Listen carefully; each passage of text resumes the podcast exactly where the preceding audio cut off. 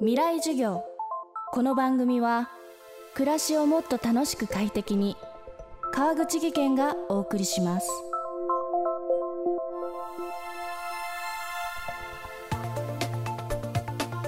2021年11月作家で僧侶の瀬戸内寂聴さんが亡くなりました。99歳でした。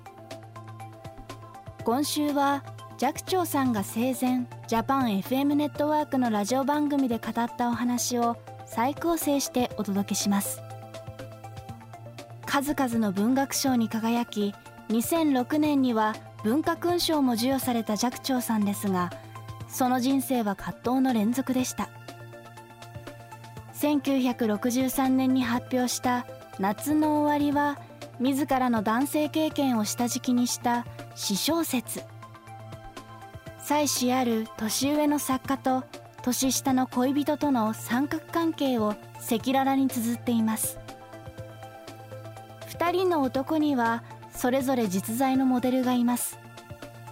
年上の作家のモデルは小田仁次郎。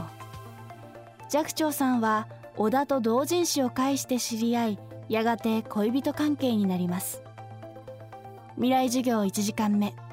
テーマは小説夏の終わり。もう60年以上ね小説を書いてきてその書いたものの中でねあのたった一つ選べって言ったらどれ選ぶかって言われるとやっぱり夏の終わりなのね。だからそれはあの稚拙へ、下手くそ、なところもありますよ。その最初のものですから。でもやっぱり、ね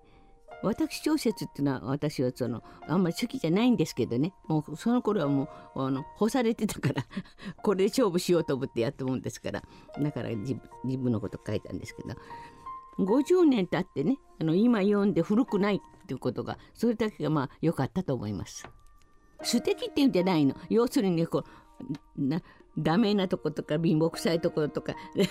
何かねそういうところが良かったな。小田仁次郎さんっていうのはお写真拝見したらものすごいハンサムな方なんですね。あのハンサムでしたね。それあの惚れたからハンサムって言うんじゃなくてね。のお嬢お嬢さんもねあの一人娘がいるんですけどね、えー、彼女もその、ね、お父さんのことをねジェームス・ディーンみたいだって言ってましたよ。いやちょっとあのその頃はねちょっとそういう感じでしたね。でも亡くなる頃はもうほとんど会ってませんけどねなんかあのやっぱりもうとても老けてたって笑ってましたけどお嬢さんが。だからそういうの見ない見ないでよかったの。芥川賞とか直木賞の候補にもなったそうあの3度ぐらいになってんじゃないかな候補には。でもそそのね候補になった小説よりもやっぱり「触手」っていう小説があるんですね。もうそれ一冊でも小田人東は日本の文学史に残ると思います。シュールレアズムの小説で。だから今またそんなのが流行ってきましたけどね。えあの頃にそれをやったってことはやっぱりすごいことだと思いますね。あの彼に会わなかったら今の私小説家の私はなかったと思います。やっぱりあの非常にあのたくさんあの影響を受けて教えてもらってあの小説が全然にあの似てませんけどねだけど何て言うかしら小説の質の高さねそれかあの人間のしあの質の高さとか低さとかねそういうものを教わりましたね。でもまたね別れないでねデレデレとあの状態が今も続いてたらね、えー、もう今の私はない。だからやっぱりあの別れる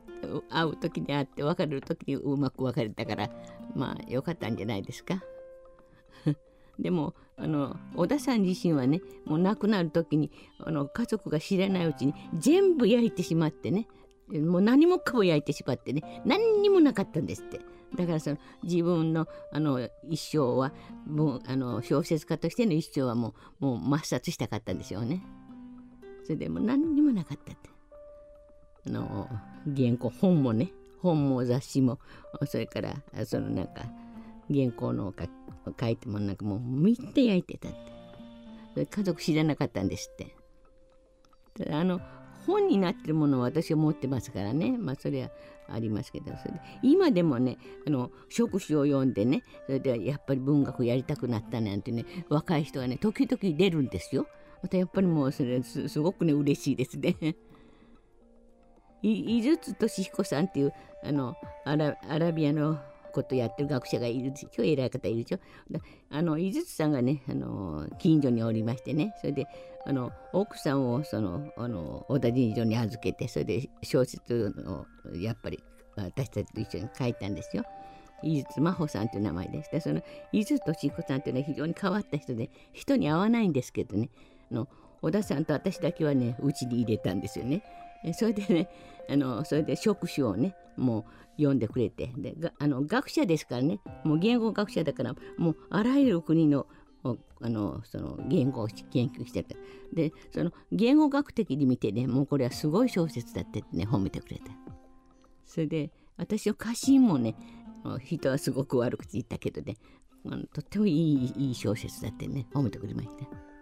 もう亡くなりましたけどね。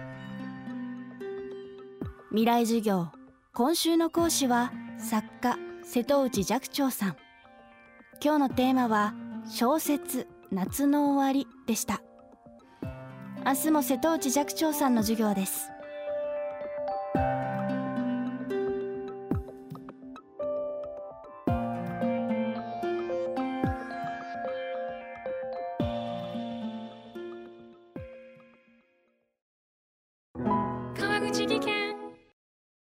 階段での転落大きな怪我につながるので怖いですよね。足元の見分けにくい階段でもコントラストでくっきり白いスベラーズが登場しました。皆様の暮らしをもっと楽しく快適に。川口技研のスベラーズです。未来授業。この番組は暮らしをもっと楽しく快適に川口技研がお送りしました。